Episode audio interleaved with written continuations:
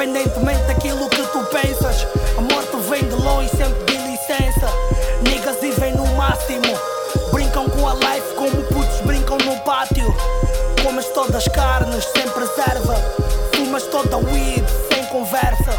Ainda dizem que a noite é uma criança, enquanto uma menina gera uma criança. De quem é a responsabilidade? Adultos sem nenhuma maturidade. Consumismo exagerado, dinheiro fala mais alto, mais jovens desempregados. Como diz o game tá violento. Bumbos grandes controlam velhos no silêncio. É evidente que a coisa virou preta.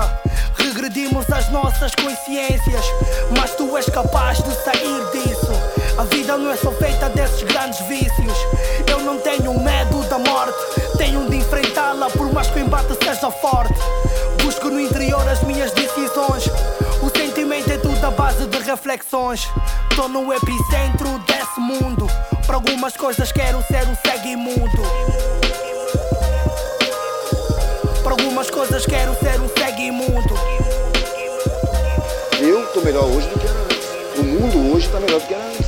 Apesar desse caos, antes era pior, cara. As pessoas se relacionavam mais agressivamente. As penalidades institucionais eram hediondas.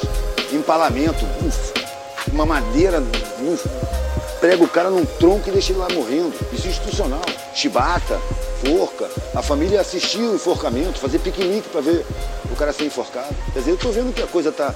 Não tem um caminho de sensibilização, de evolução lento. Se a gente olhar para a parte da barbárie, a gente não vai acreditar que acontece, a gente não vai perceber que acontece. Mas se a gente tiver uma visão mais geral, você vê que está caminhando. Não, você não vai ver o mundo perfeito nem o mundo justo. Eu não acredito que eu vá ver isso nada. Mas eu preciso trabalhar nesse sentido.